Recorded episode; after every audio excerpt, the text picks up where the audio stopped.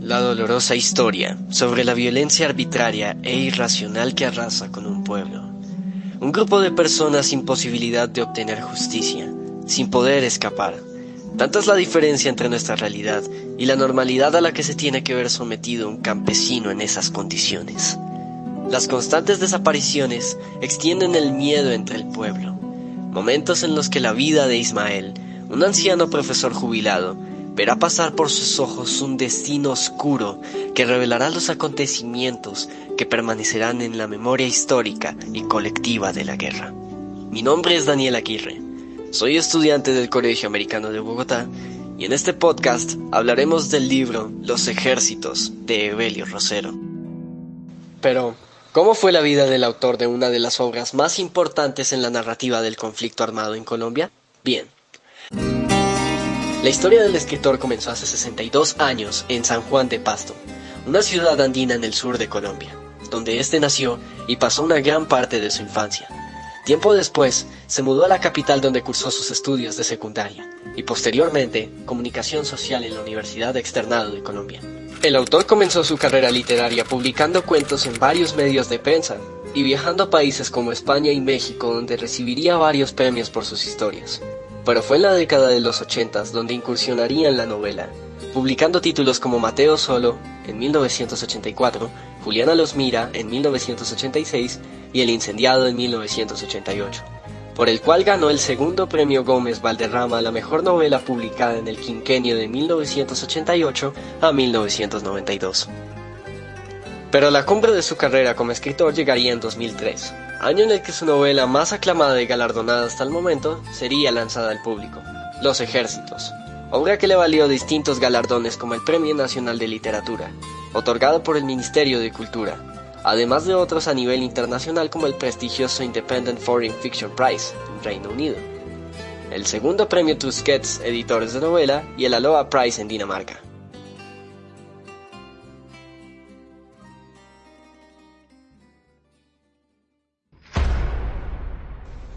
El texto se encuentra relacionado a las problemáticas respecto al conflicto armado en Colombia, los últimos 50 años de guerra que han vivido las poblaciones más vulnerables y menos escuchadas, demostrando las atrocidades que todos ellos sufren en medio de un proceso como este, desde asesinatos, masacres, secuestros, hasta desapariciones sin ningún tipo de repercusión en la justicia, además del desplazamiento forzoso.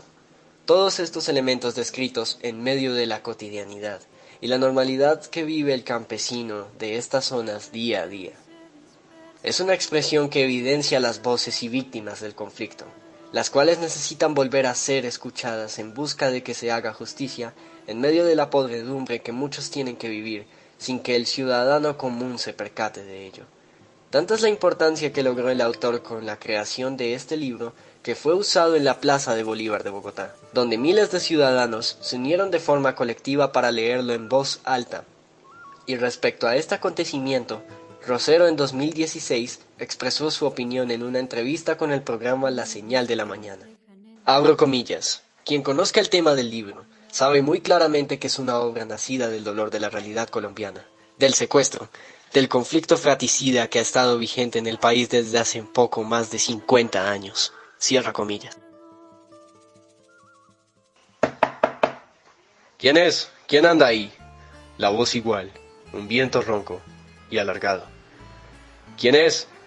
Soy yo, Ismael. ¿Ismael Pasos? Entonces no te has muerto. Creo que no. De modo que ambos pensábamos lo mismo, que estábamos muertos. Solo puedo verlo cuando está a un paso de mí. Lleva una especie de sábana alrededor de la cintura Todavía tiene el pelo como de viruta de algodón. El incomprensible miedo que me causó de niño vuelve otra vez. Efímero, pero el miedo al fin. Me incorporó, y siento su mano en mi brazo, de alambre, tan delgada como férrea. Me sostiene. ¿Qué pasa? dice. ¿Tienes dolor de pierna? La rodilla. A ver. Ahora sus dedos de alambre rozan mi rodilla. Tenía que suceder esto para que vinieras a verme, Ismael. Un día más y no puedes caminar. Ahora la rodilla tendrá que deshincharse. Primero subamos. Pensé que iban a matarme, le digo. Pensé que era la guerra encima mío.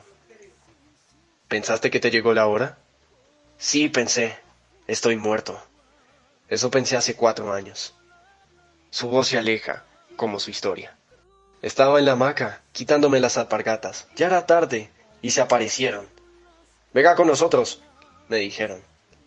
Les dije que no me importaba, que cuando quisieran, les dije que solo pedía agua panela por las mañanas. No rechiste, me dijeron.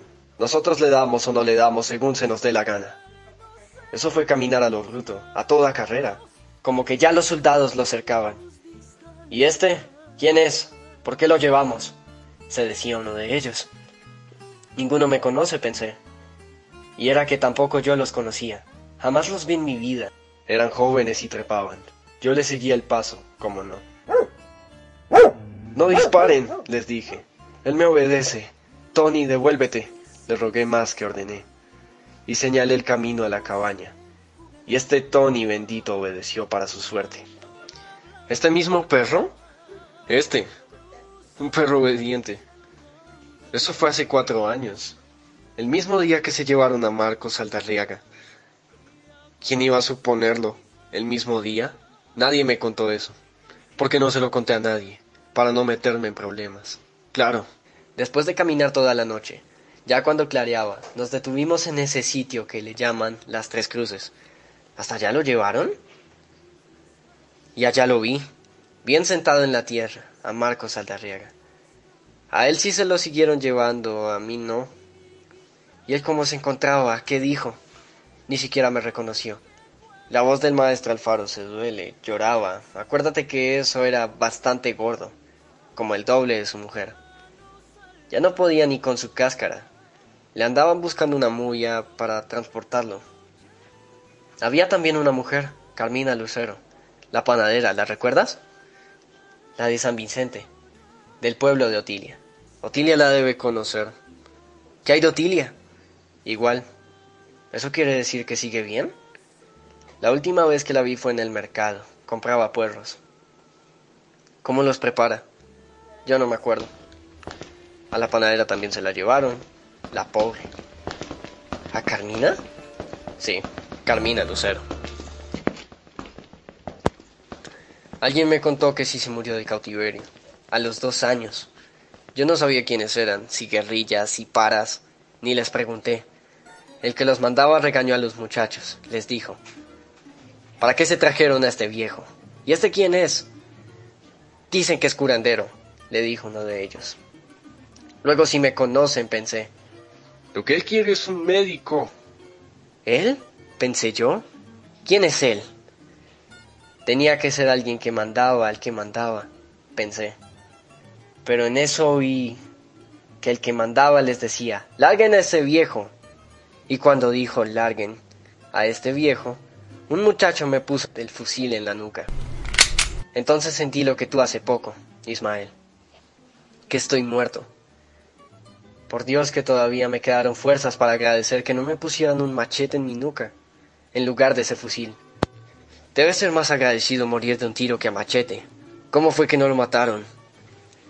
El que mandaba le dijo al muchacho, no te dije que lo muera. Está tan viejo que nos ahorra una bala. O el esfuerzo. Dijo, que se largue. En todo caso, le respondí, y todavía no sé por qué se me ocurrió abrir la boca. ¿Puedo ayudar en algo? No habré caminado en palde. ¿A quién hay que curar? A nadie, viejo. Lárguese. Y me echaron. Ya empezaba a orientarme para volver, cuando ordenaron de nuevo que regresara. Ahora los muchachos me llevaron donde el enfermo, el verdadero mandamás. Estaba algo lejos, metido en una tienda de campaña, acostado. Una muchacha en traje militar, arrodillada, le cortaba las uñas de los pies. ¿Entonces? Me dijo el jefe al verme llegar. ¿Usted es el curandero? Sí, señor. ¿Y cómo es que cura? Haga traer una botella vacía y orine en ella. Allí veré. El jefe pegó una carcajada, pero al momento se puso serio. Llévense a este esqueleto, gritó.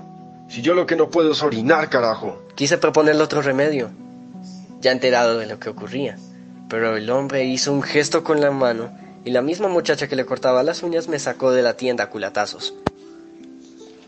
¿Y otra vez lo encañonaron? No, la voz del maestro se hizo amarga.